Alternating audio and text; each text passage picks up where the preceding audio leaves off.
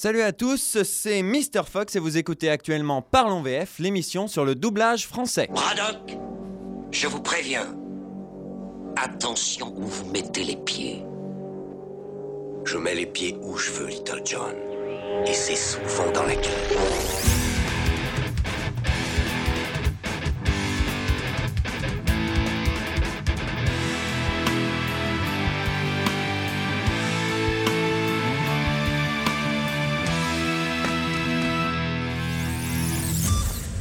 Et oui, donc aujourd'hui, exceptionnellement, c'est Parlons VF à la place de Génération Manga. Donc je remercie euh, infiniment Archangel qui me laisse euh, l'antenne le temps d'une émission.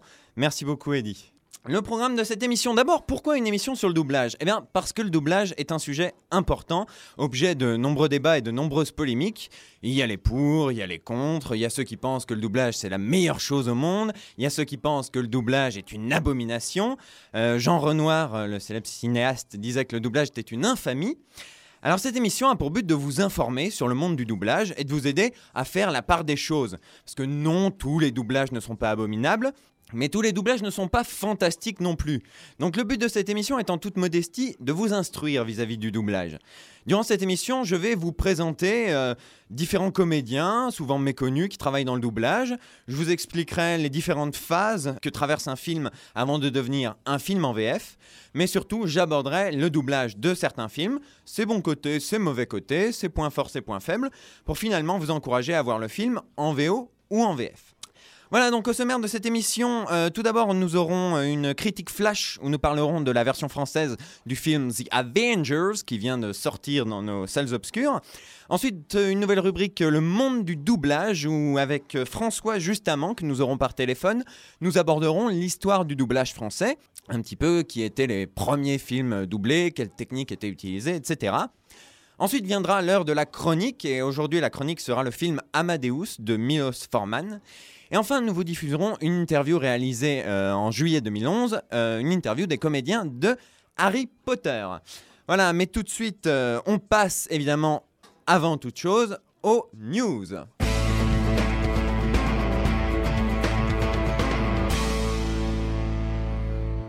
Alors voilà, pour les news, tout d'abord, la nouvelle bande-annonce de The Amazing Spider-Man a été dévoilée cette semaine et assez curieusement, la voix de Peter Parker, le héros du film, a changé entre cette bande-annonce et la précédente. En effet, euh, auparavant, c'était Julien Boignic qui euh, doublait euh, le héros, donc l'acteur Andrew Garfield. Il l'avait déjà doublé sur The Social Network et Level Let Me Go.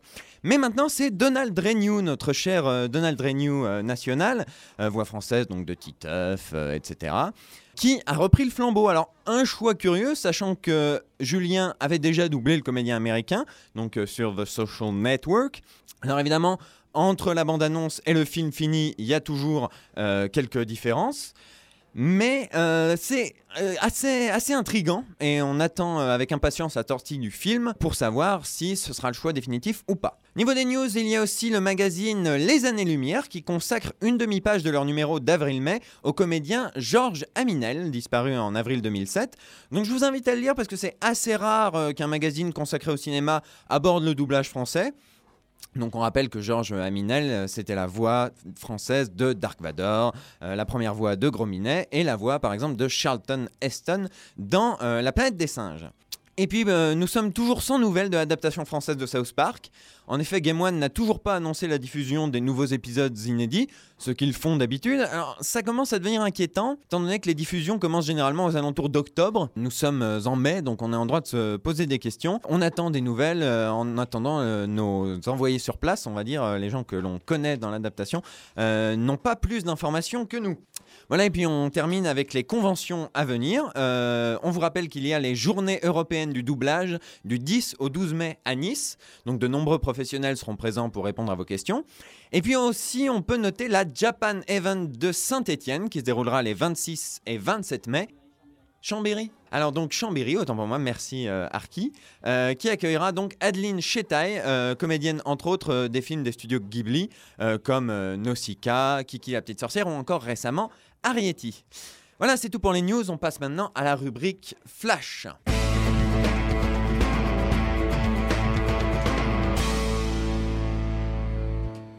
Voilà, donc aujourd'hui pour la rubrique Flash, je l'ai dit en début d'émission, on va parler de The Avengers, euh, donc le film de super-héros qui réunit Iron Man, euh, l'incroyable Hulk, Captain euh, America et encore Thor. donc dans un film américain qui explose actuellement tout au box-office. Alors, ce film, est-ce qu'il faut aller le voir en VO ou en VF Alors, qu'est-ce qu'on peut dire de cette version française?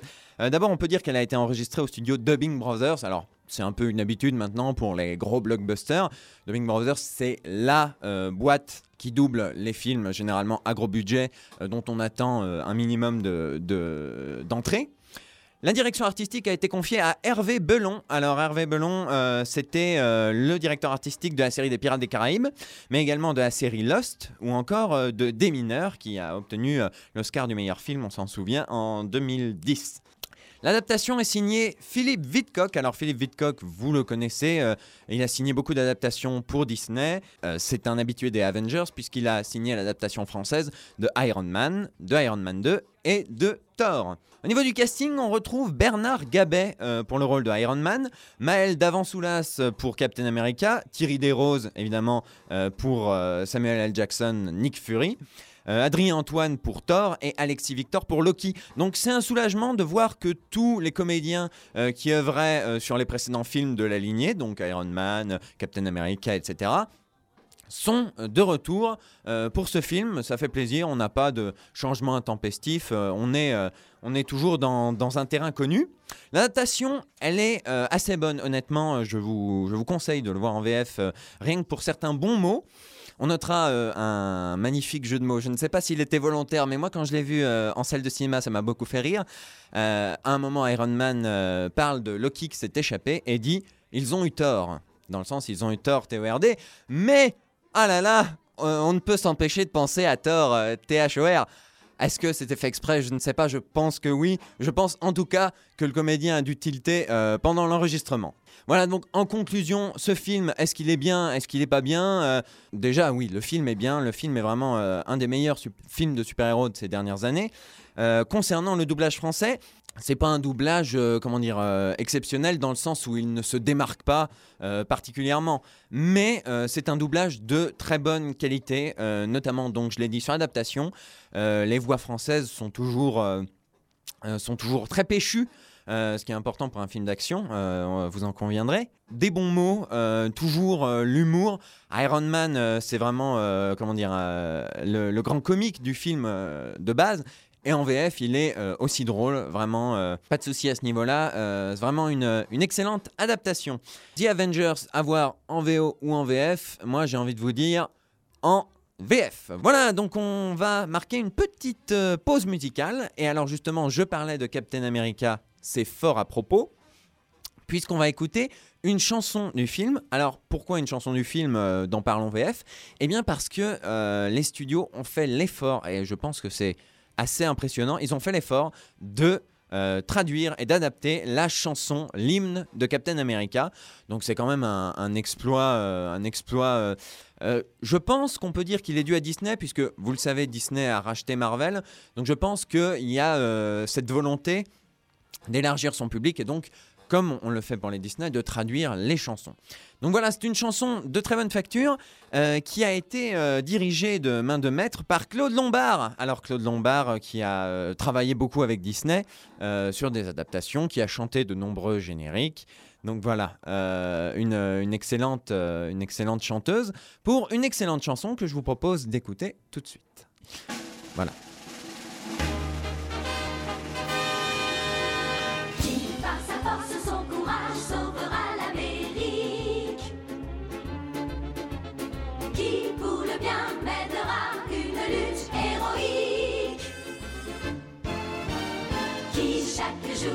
Défendra le rêve américain, portant bien haut le drapeau du peuple américain de Washington à LA. C'est le vent bannière étoilé.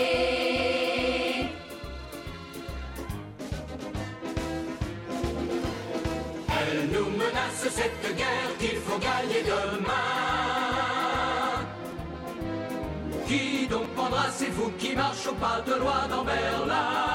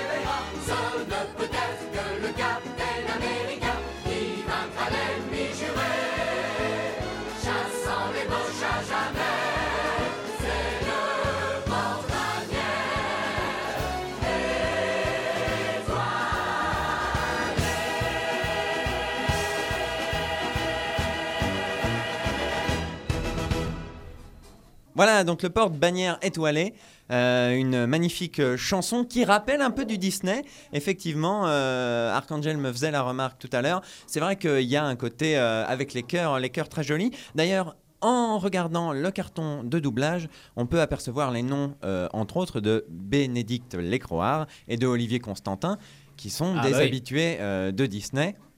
Euh, on se souvient par exemple de la performance, on peut parler de performance d'Olivier Constantin euh, sur l'étrange Noël de Monsieur Jack. Olivier Constantin, euh, chanteur de, du générique de Cobra et de Super Durand aussi. hein. Oui, exactement. Alors, vous vous doutez bien que si je raconte tout ça, et Arcangel aussi, c'est que notre invité n'a toujours pas appelé. Eh bien, écoutez, euh, il va falloir faire avec et donc continuer notre émission. Donc, on va tout de suite passer, euh, sans plus attendre, à la partie euh, chronique, où on va donc parler d'Amadeus.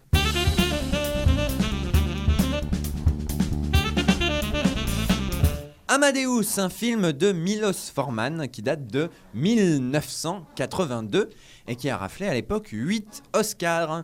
Alors Amadeus, de quoi ça parle? Je pense que vous vous en doutez un petit peu. Euh, ça parle de la vie de Wolfgang Amadeus Mozart, mais plus précisément euh, sa vie à travers un homme, Antonio Salieri, qui était donc un compositeur italien et euh, qui voulait célébrer Dieu par sa musique. Mais euh, hélas, il est tombé euh, sur Mozart, euh, qui est un garçon grivois, obscène, qui ne respecte rien, et qui pourtant joue une meilleure musique que lui, enfin compose une meilleure musique que lui. Donc Salieri, pour, pour parler franchement, il est grave vénère, et il va tout faire pour détruire Mozart. Voilà. Donc quelqu'un de, pas très gentil, un film donc superbe, vous vous en doutez, s'il a gagné euh, 8 Oscars, ce n'est pas pour rien. Et on va écouter un petit bout de bande-annonce. Inimitable. Jalousé. Désormais, nous deux, nous sommes ennemis jurés. Parce que tu as choisi pour interprète ce vantard. Ce garçon obscène, grivois, infantile.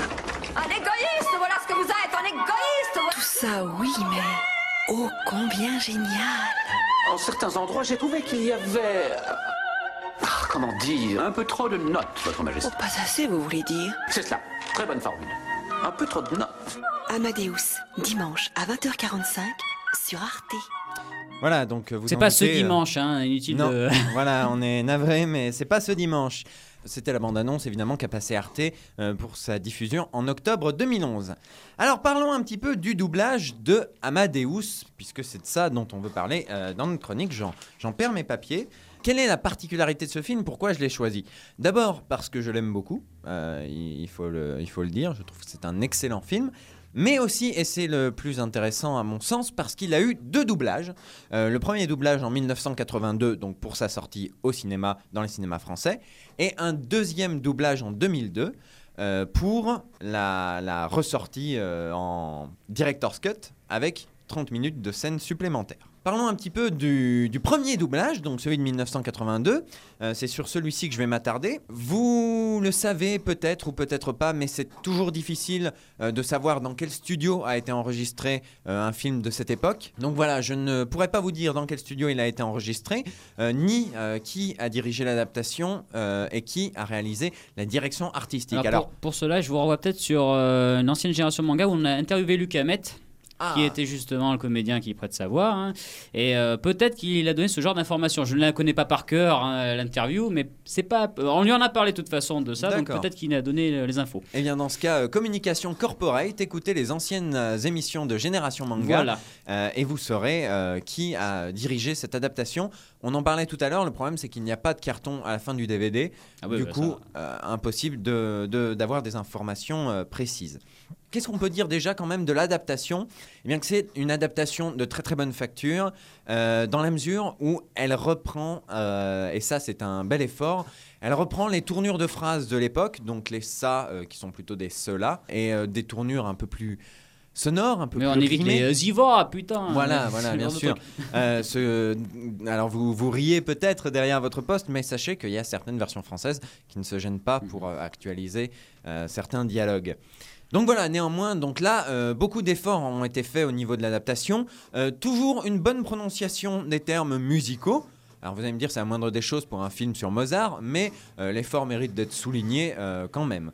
Donc voilà, de manière générale, une bonne adaptation, une bonne direction artistique également, un bon choix d'acteur, mais on va en parler tout de suite. Alors dans le rôle de Wolfgang Amadeus Mozart, qui est donc interprété avec beaucoup de talent par l'acteur Tom Hulce, euh, eh bien il s'agit, euh, tu l'as dit Archangel, de Luc Hamet. Donc Luc Hamet, qui est Luc Hamet, vous allez me dire euh, Eh bien Luc Hamet, c'est la voix française de euh, Michael J. Fox dans la plupart de ses films, même dans tous ses films, je pense. hein. donc euh, Retour vers le futur, Fantôme contre Fantôme, euh, mais également donc la série Spin City, Mhm. ainsi que donc toutes- tous les petits caméos qu'il peut faire. c'est toujours Luc Hamet. Il a aussi interprété donc Roger Rabbit dans Qui veut la peau de Roger Rabbit, et c'est également la voix, par exemple, de Milo Fatch dans Atlantide, l'Empire perdu des studios Disney. Exact. Alors on va s'écouter euh, un petit morceau des morceaux choisis euh, de sa voxographie. Donc Retour vers le futur, Atlantide, l'Empire perdu et Roger Rabbit. Ah non, non, non, non, non, Doc, je viens d'arriver, Jennifer est là, et on va faire un tour dans le 4x4. Eh bien, tu n'as qu'à l'emmener. Ça la concerne elle aussi. Hey, pas si vite, mais de quoi est-ce que vous parlez? Qu'est-ce qui nous arrive dans le futur? On va devenir des vieux cons ou quelque chose comme ça? C'est dans le bouquin, ça Vous avez la page? Tout ce que je lis ici, c'est que le cristal est... qu'il qu'il est vivant, comme si c'était... Je saurais pas l'expliquer. Le cristal, c'est leur divinité, leur source Je d'énergie. ne comprends rien à ce que vous dites. Ils sont en lui, il est en eux, mais il faut pas que je traduise littéralement. Dépêchez-vous de traduire. Bon, d'accord, vous traduisez mon texte, et moi je tiens votre flingue. Je ne savais pas où était votre bureau. Alors j'ai demandé aux marchands de journaux, ils savaient pas. Alors j'ai demandé aux pompiers, à l'épicier, au boucher, au boulanger, aucun d'eux ne savait. Mais le petit caviste, lui, il savait. Oui, autrement dit, toute la ville sait que tu es ici, alors. il dit pouvoir- calmez-vous, voulez-vous Je vous en prie, ne me sautez pas devant, vous commettez une grande erreur. Je n'ai fait personne. Je... Alors, Luc Hamet est-il bon euh, dans Amadeus, premier doublage? La réponse est oui. Euh, oui, euh, sans l'ombre d'un doute, Luc Hamet est excellent. Euh, excellent dans le sens où il arrive à interpréter toutes les facettes du personnage. Euh, il arrive à être arrogant, il arrive à être euh, téméraire, euh, comment dire, têtu.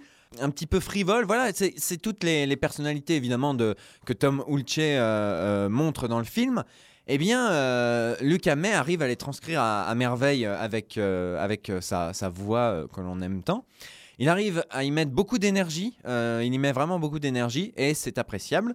Euh, mais je vous laisse juge, on va s'écouter un petit morceau euh, de sa prestation dans Amadeus. En revanche, est-ce réellement un thème bien approprié pour notre théâtre national?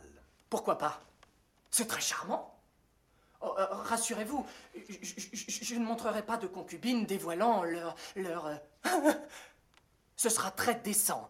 C'est tout à fait moral, Majesté. Cela exalte véritablement les vertus allemandes. Excusez-moi, Majesté, mais peut-on me dire quelles sont ses vertus? Venant d'ailleurs, j'aimerais qu'on m'éclaire. L'amour, sire. L'amour, bien sûr. Il va de soi qu'en Italie, nous ne savons rien des choses de l'amour. Non, vous en ignorez tout. Enfin, si on s'en réfère à vos opéras. Des sopranos mâles si égosillent, des couples gras et stupides roulent des yeux exorbités. Rien à voir avec l'amour, ce n'est que pure foutaise. Majesté, Vous choisissez la langue, et moi je me ferai un devoir de l'orner de la plus belle musique jamais offerte à un monarque. Donc vous entendez euh, qu'il y met euh, quand même de l'énergie, de la bonne volonté, euh, et ça c'était pas toujours le cas en 82. Donc euh, Luc Hamet interprète un très très bon Mozart, à n'en point douter. Maintenant parlons aussi de son adversaire, Antonio Salieri, qui est interprété par F. Murray Abraham. Euh, concernant sa voix française, eh bien sa voix française, c'est celle de Jean Topard. Alors Jean Topard, Jean Topard, encore une fois, un, comédien euh, célèbre, euh, émérite, autant peut-être en tant que comédien de doublage que comédien tout court. En effet, il a fait beaucoup de films, de pièces de théâtre. Euh, il a fait notamment une pièce de théâtre avec euh, Daniel Darieux, dont on écoutera un petit extrait tout à l'heure. Il fait également beaucoup de narration. C'est lui qui fait la narration, par exemple, dans la série télé Belphégor. C'est lui aussi qui narre les documentaires des mystérieuses cités d'or. Également lui, par exemple, qui fait la voix de Zeus dans Ulysse 31. C'est également lui euh, qui a euh, doublé euh, la narration, encore une fois, de La planète au trésor des studios Disney. En termes de prestations réelles, il a aussi joué dans le feuilleton français Rocambole, qui est quand même assez connu. Donc on va s'écouter encore une fois un petit bout de sa voxographie. Donc, comme un oiseau, euh, la pièce de théâtre de 1965 avec Daniel Darieux dont je parlais tout à l'heure, euh, un extrait de sa narration de Belphégor et un extrait de sa narration dans les mystérieuses cités d'or. Vous voilà d'accord, tous les deux, pour vous foutre de moi. Non, Bill n'y est pour rien, c'est moi. Je n'ai pas rompu avec lui comme je te l'avais promis. Mais bien sûr, m'as-tu jamais dit la vérité sur quoi que ce soit? Je t'ai dit que je t'aimais. Et c'était vrai. J'ai longtemps pensé que nous parlions la même langue, toi et moi, c'était faux. Il a fallu qu'un type tombe de sa bicyclette pour que je m'en aperçoive, mais je t'assure que j'ai compris la leçon. Vrai? Faux? L'important est que la légende existe. Le monde moderne a autant besoin de rêves que de certitudes. Des objets, des gens, pittoresques, bizarres, curieux, insolites. Bref, des gens dont on ne sait pas toujours ce qu'il faut en penser. Les Espagnols ne découvrirent jamais Machu Picchu, la ville secrète des Incas. C'est un jeune explorateur américain, Bingham, qui découvrit un jour cette ville étonnante, flottant entre les cimes. Voilà, donc euh, la voix, euh, vous l'entendez, euh, posée, grave, euh, rassurante quelque part, euh, de Jean Topard. Topard. Topard, pardon. Au revoir, à bientôt. Donc voilà, une, une très très jolie voix qui, qui nous berce. Alors, qu'en est-il dans Amadeus? Eh bien, dans Amadeus, cette voix sert complètement le personnage de Antonio Salieri. En effet, Salieri affiche toujours un calme impassible, en même temps il ne faut pas qu'il soit euh, démasqué. Il affiche toujours une, sérénité, mais avec toujours une, gravité dans la voix euh, que seul euh, Jean Topard sait, afficher. Il y a toujours aussi un, petit sentiment de, colère qu'il arrive à, jouer avec beaucoup de finesse. Et puis voilà, c'est vraiment une voix qui, correspond vraiment à la voix de F. Murray Abraham. C'est vraiment éblouissant euh, la, manière dont, Jean Topard euh, sert ce personnage, euh, donc avec euh, beaucoup de talent. Et on va encore une fois écouter un court extrait d'Amadeus où Jean Topard s'exprime en tant que Salieri. Désormais, nous deux, nous sommes ennemis jurés. Toi et moi. Parce que tu as choisi pour interprète ce vantard, ce garçon obscène, grivois, infantile, et que ma seule récompense sera d'être le seul à reconnaître ton incarnation, puisque tu es injuste, déloyal, cruel. Je te ferai obstacle, je le jure. J'entraverai, je ferai du mal à ta créature sur terre de toutes mes forces. Oui, moi, je veux ruiner ton incarnation.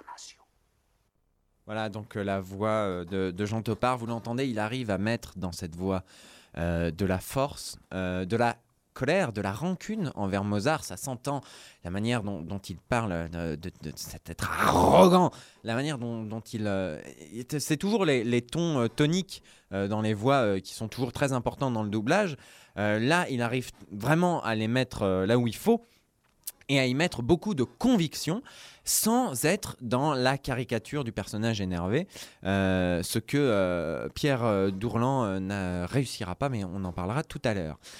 Donc, ce duo, car c'est un duo Mozart-Salieri, donc Luc Hamet et Jean Topard, vraiment a une force, une force vraiment euh, considérable qui sert vraiment le film. Le film en, VO euh, est, vraiment magnifique, mais euh, le, film, euh, le film en VF a vraiment euh, une force grâce à ces interprètes français euh, qui mettent beaucoup de cœur à l'ouvrage euh, sans tomber, encore une fois, dans le jeu d'acteur caricatural, euh, comme c'est le cas euh, euh, parfois.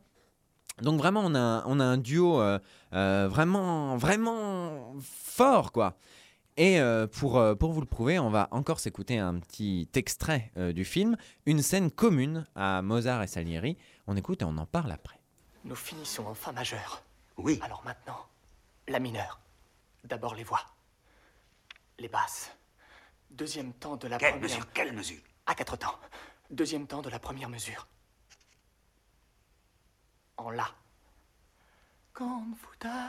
Deuxième mesure, deuxième temps. Maledictis. Vous y êtes Oui, oui, ré dièse, je pense. Oui, bien sûr. Oui. Deuxième temps de la troisième mesure en mi.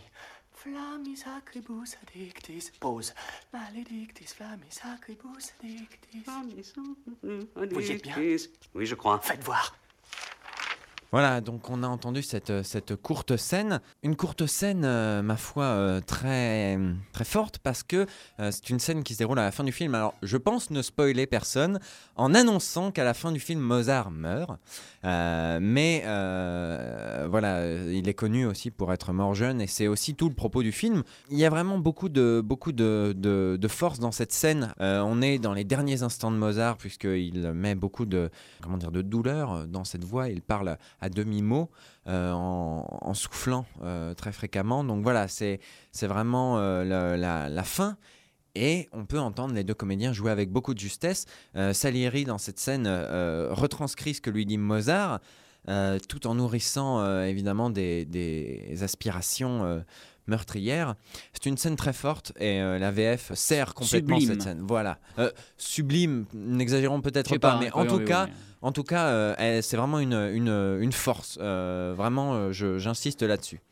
Alors, il n'y a pas évidemment que euh, Jean Topard euh, et Luc Hamet euh, dans, cette, dans cette version française. On peut également citer Patrick Poivet, la voix française de Bruce Willis, qui joue le rôle interprété par Simon Callow. On peut également citer notre cher Claude Giraud, donc voix française de Tommy Lee Jones, de Alan Rickman, donc le professeur Rogue dans la série des Harry Potter. Ulysse 31. Ulysse 31, évidemment, qui interprète le rôle de l'empereur, interprété donc par Jeffrey Jones. Et enfin, on peut également citer dans le rôle de l'épouse de Mozart, Constance, Maïk Dara, euh, donc la voix française de Whoopi Goldberg, de Courtney Cox, une voix euh, très célèbre, euh, donc qui joue le rôle de, Constance, Constance Mozart. Voilà donc cette version française, cette première version française est vraiment d'une très bonne facture. Je pense que vous l'avez compris au fur et à mesure que j'en parlais. Euh, Il y a vraiment un- un- une force qui se dégage de cette, version française. Cette version française, elle a une âme euh, et c'est assez rare pour qu'on puisse le souligner. Euh, c'est ce que reprochent souvent les gens en version française actuelle. Là, il se trouve que cette version française, je l'ai découvert récemment, donc la nostalgie n'y change rien. C'est une bonne version française avec beaucoup de talent, le talent de Luc Hamet et de Jean Topard, qui donc mérite qu'on s'y intéresse. Maintenant, je vais parler du deuxième doublage français, celui de 2002. Alors, euh, pourquoi un deuxième doublage français? Eh bien, c'est la question que je me pose, je vous avouerai. Euh, en fait, il y a eu une director's cut de Amadeus. La version cinéma qui est sortie fait 2h30. Euh, cette euh, director's cut fait 3 heures. Il y a donc une demi-heure de scènes supplémentaires. Pas besoin de sortir vos calculatrices, je vous le dis. Une demi-heure en plus. Et pour cette demi-heure en plus, on a décidé de refaire complètement le doublage. Ce qui est, je trouve, toujours dommage dans la mesure où tous les comédiens sont frais et bien portants. Pourquoi ne pas les rappeler pour doubler les scènes supplémentaires Voilà, ouais. et non, euh, non, hélas, euh, je pense qu'il y a aussi le fait qu'on voulait euh, faire une bande sonore euh, Dolby Oui, stéréo, points, voilà, tralala. 5 points. Euh, Pour home cinéma. C'est toujours, c'est toujours ben triste. Certains redoublages sont bons, il faut le dire, il faut le dire. Euh, mais c'est dommage euh, qu'on choisisse toujours la solution de redoubler tout un film plutôt que de redoubler certaines scènes et de remasteriser une bande sonore qui est remasterisable. Les Américains le font. Nous autres Français, euh, on a des techniciens que le monde entier nous envie. On peut très bien se débrouiller pour remasteriser des versions françaises. Mais euh, hélas, ce n'est pas, euh, ce n'est pas toujours possible. Ce deuxième doublage, il a été réalisé au studio Rosebud en 2002. Euh, donc, on retrouve Luc Hamet, donc ils l'ont repris pour le rôle de Wolfgang Amadeus Mozart. Euh, dans le rôle de Salieri, on retrouve Pierre Dourlan. Patrick Poivet, qui doublait donc Simon Callot, est euh, remplacé par Constantin Papas. Constantin Papas que vous pouvez entendre actuellement dans euh, la série à succès Game of Thrones. Il joue le nain Tyrion. Euh, nous avons également Alain Doutet et euh, Céline Monsara. Donc Céline Monsara, la voix française de Julia Roberts. Et Bulma. Et Bulma, voilà. Un casting euh, à la fois prometteur et à la fois décevant dans la mesure où, où on constate l'absence de Jean Topard. On notera néanmoins que, tout comme Luc Hamet, euh, Claude Giraud a repris son rôle de empereur d'Autriche. Quid de cette version française? D'abord, parlons de Luc Hamet. Alors, vous allez me dire, ils ont repris Luc Hamet, donc c'est fantastique. Luc Hamet va pouvoir euh, peut-être améliorer sa première prestation. Eh bien, euh, non, comme, l'a dit Archangel, euh, les redoublages sont souvent en deçà. Euh, pas toujours, mais souvent. Et donc euh, là, on a une prestation un peu, euh, un peu diminuée euh, de notre Luc Hamet. Euh, mais je vous propose d'en être juge vous-même. Euh, on va s'écouter un petit extrait de la première version de Amadeus Mozart et la deuxième version juste après. Et on en parle tout de suite après. Il y a des choix plus élevés. Élevé, des choix élevés, on entend que ce mot-là, élevé. Eh ben j'en ai une véritable nausée, moi, de toutes ces... fariboles élevées, toutes ces vieilles lunes. Pourquoi faudrait-il sempiternellement ne composer que sur le passé, les dieux et les légendes? Parce que ce sont eux qui durent. En fin de grâce, il y a des choix plus élevés. Ah, élevé, des choix élevés, on entend que ce mot-là, élevé. Eh bien, je- j'en ai une véritable nausée, moi, de toutes ces... euh, fariboles élevées, toutes ces vieilles lunes. Pourquoi faudrait-il sempiternellement ne composer que sur le passé, dieux et légendes Parce qu'ils durent. Voilà, donc je pense euh, que ce n'est pas euh, mes, mes oreilles qui me jouent des tours. Je pense que vous avez entendu cette baisse d'énergie. Alors vous vous dites, oui, mais peut-être que euh, Tom Ulce euh, en fait moins euh, aussi et que euh, Luc Hamet a voulu corriger le tir. Eh bien non, encore une fois, je ne peux pas vous montrer les images, mais Tom Ulce, il met vraiment beaucoup d'énergie. Luc Hamet, il mettait aussi, vous l'avez entendu, de l'énergie dans cette première version française. Dans la deuxième, vous l'entendez, une petite baisse de régime, une petite baisse d'énergie. Il a voulu jouer peut-être plus en subtilité, mais hélas, euh, ça ne fonctionne pas euh, dans la mesure où le personnage est vraiment en colère dans cette scène. Et donc, euh, c'est dommage de, de constater qu'il est en, en deçà. Voilà. Donc, parlons un petit peu du reste de casting. Alors, rapidement, on va parler surtout de Pierre Dourlan. Pierre Dourlan, qui est donc Salieri. Alors, Pierre Dourlan, vous le connaissez comme la voix française du professeur Charles Xavier dans la quadrilogie euh, de films X-Men. Vous le connaissez également en tant que Lionel Luthor dans la série Smallville. Et il a également doublé Ian McKellen dans le remake de la série Le Prisonnier euh, en 2009. Et Duncan MacLeod dans Highlander, la série. Exactement. Merci beaucoup, Arcangel. Donc, euh, quid de Pierre Dourlan, quid de sa prestation? Euh, Eh bien, hélas, elle est euh, un peu en, deçà euh, de ce qu'on était en, droit d'a- d'attendre en succession de Jean Topard. Il, est, moins, crédible. Voilà. Le, personnage de Salieri, on l'a dit tout à l'heure, est, plus, plus nuancé, avec une voix toujours basse, grave, jamais, jamais, jamais vraiment forte, mais avec toujours de la subtilité et de la colère dans la voix qui s'entend sans hausser la voix. Pierre Dourlan n'arrive pas à jouer euh, dans toutes ses subtilités. Et donc euh, c'est un peu dommage parce que euh, il est euh, déjà en dessous de la VO, ça c'est presque normal, mais surtout il est en dessous euh, de notre cher ami Jean Topard. Donc il est en dessous de tout si je peux faire un petit jeu de mots. Non, non, non, n'exagérons pas. Et C'est là, c'est là où, où je veux en venir aussi. Cette VF n'est pas mauvaise. Elle est juste extrêmement moins bonne que la première. Mais voilà, il- moi je, tiens toujours à chaque fois à faire la part des choses. Cette version française n'est pas mauvaise. Euh, il y a quelques problèmes, euh, je ne peux pas vous le montrer, mais il y a quelques problèmes de post-synchronisation. Euh, C'est-à-dire que parfois les, voix ne sont pas calées avec les mouvements des lèvres, alors que la première version française faisait, un travail d'orfèvre à ce niveau. Donc c'est un peu dommage, mais voilà, il ne faut pas dire que cette version française est mauvaise. Elle a des points faibles, c'est vrai. Mais ça reste une version française de bonne facture grâce à Luc Hamet qui, même s'il est en dessous de sa première performance, est bon. Euh, Pierre Dourlan, même s'il est en dessous de Jean Topard, il est quand même. Il s'en tire, voilà. Il faut, il faut pas non plus. Euh, les, les gens ont souvent tendance à exagérer euh, leur avis euh, d'une mauvaise version française. Il faut savoir faire la part des choses. Cette version française n'est pas mauvaise, elle est juste moins bien. Voilà. Elle a dû être faite plus rapidement aussi, je pense. Voilà, il y, a- il y a aussi ça, il y a aussi le fait que c'est parfois fait plus rapidement. C'est triste, mais, mais c'est ainsi. Alors donc du coup, car c'est un petit peu le, le- le temps de faire la conclusion, VO ou VF Eh bien, c'est un peu compliqué. Moi, je vous dirais euh, déjà, de manière générale, d'aller le voir. Parce que Amadeus, c'est vraiment un grand film, un chef-d'œuvre vraiment euh, de Milos Forman. Euh, Milos Forman qui avait réalisé euh, quelques temps plus tôt Vol au-dessus d'un nid de coucou avec Jack Nicholson. Là, il récidive avec un film vraiment brillant à, tous les points de vue, donc un, vraiment un excellent film. Version française, version originale, moi, ce que je peux vous conseiller, c'est d'aller, tant que vous pouvez, acheter le DVD simple du film, l'édition DVD 1 DVD, pas Director's Cut, parce que ça va être la seule édition où vous trouverez la version française d'origine. Parce que cette version française d'origine, elle vaut le coup. Euh, c'est vraiment une, version française, euh, je, l'ai dit, je me répète, mais c'est vraiment une excellente version française. Les personnages, les, comédiens, ils mettent beaucoup d'énergie, l'adaptation est bonne. Euh, pourquoi, pour- pourquoi se, priver d'un tel délice auditif? Donc voilà, moi, je vous dirais euh, à choisir entre la version française et la version originale. euh, pour la première version française de 1982, il faut le regarder en version française. Si vous ne le regardez pas en version française, vous passez à côté de quelque chose. Euh, alors, je ne vous dis pas de vous priver de la version originale, évidemment, mais jetez un coup d'oreille à cette version française qui vaut vraiment le coup.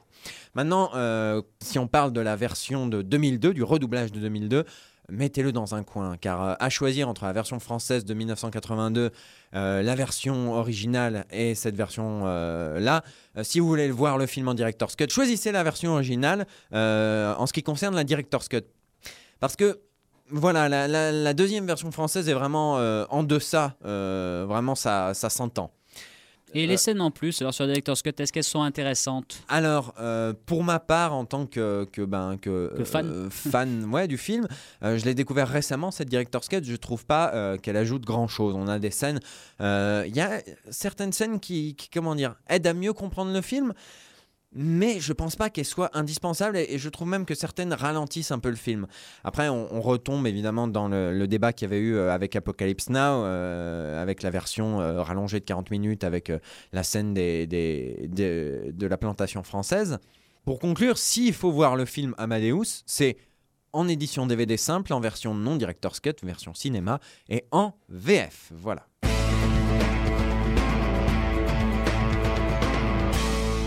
Donc voilà, je vous rappelle que si vous avez des questions sur le doublage, vous n'hésitez pas à vous envoyer un mail à parlonsvf, p a r l o n s v f arobase misterfox.fr, e.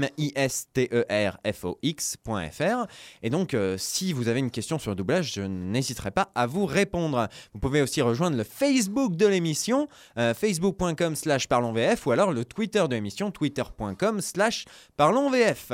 Donc voilà, euh, je vous rappelle également que ma parole n'est pas parole d'évangile et que vous avez parfaitement le, le droit de ne pas aimer la version française d'Amadeus. Vous avez, vous Vous avez tous les droits. Le- le- voilà, le, client est roi. Euh, je ne prétends pas avoir euh, la, la- la science infuse. Ni la tisane. Exactement, merci Archangel. Et c'est sur cette blague incroyable qu'on va, qu'on va se quitter. Euh, je vous dis quant à moi peut-être à une prochaine fois. Euh, et surtout, n'oubliez pas, Je mets les pieds où je veux, Little John.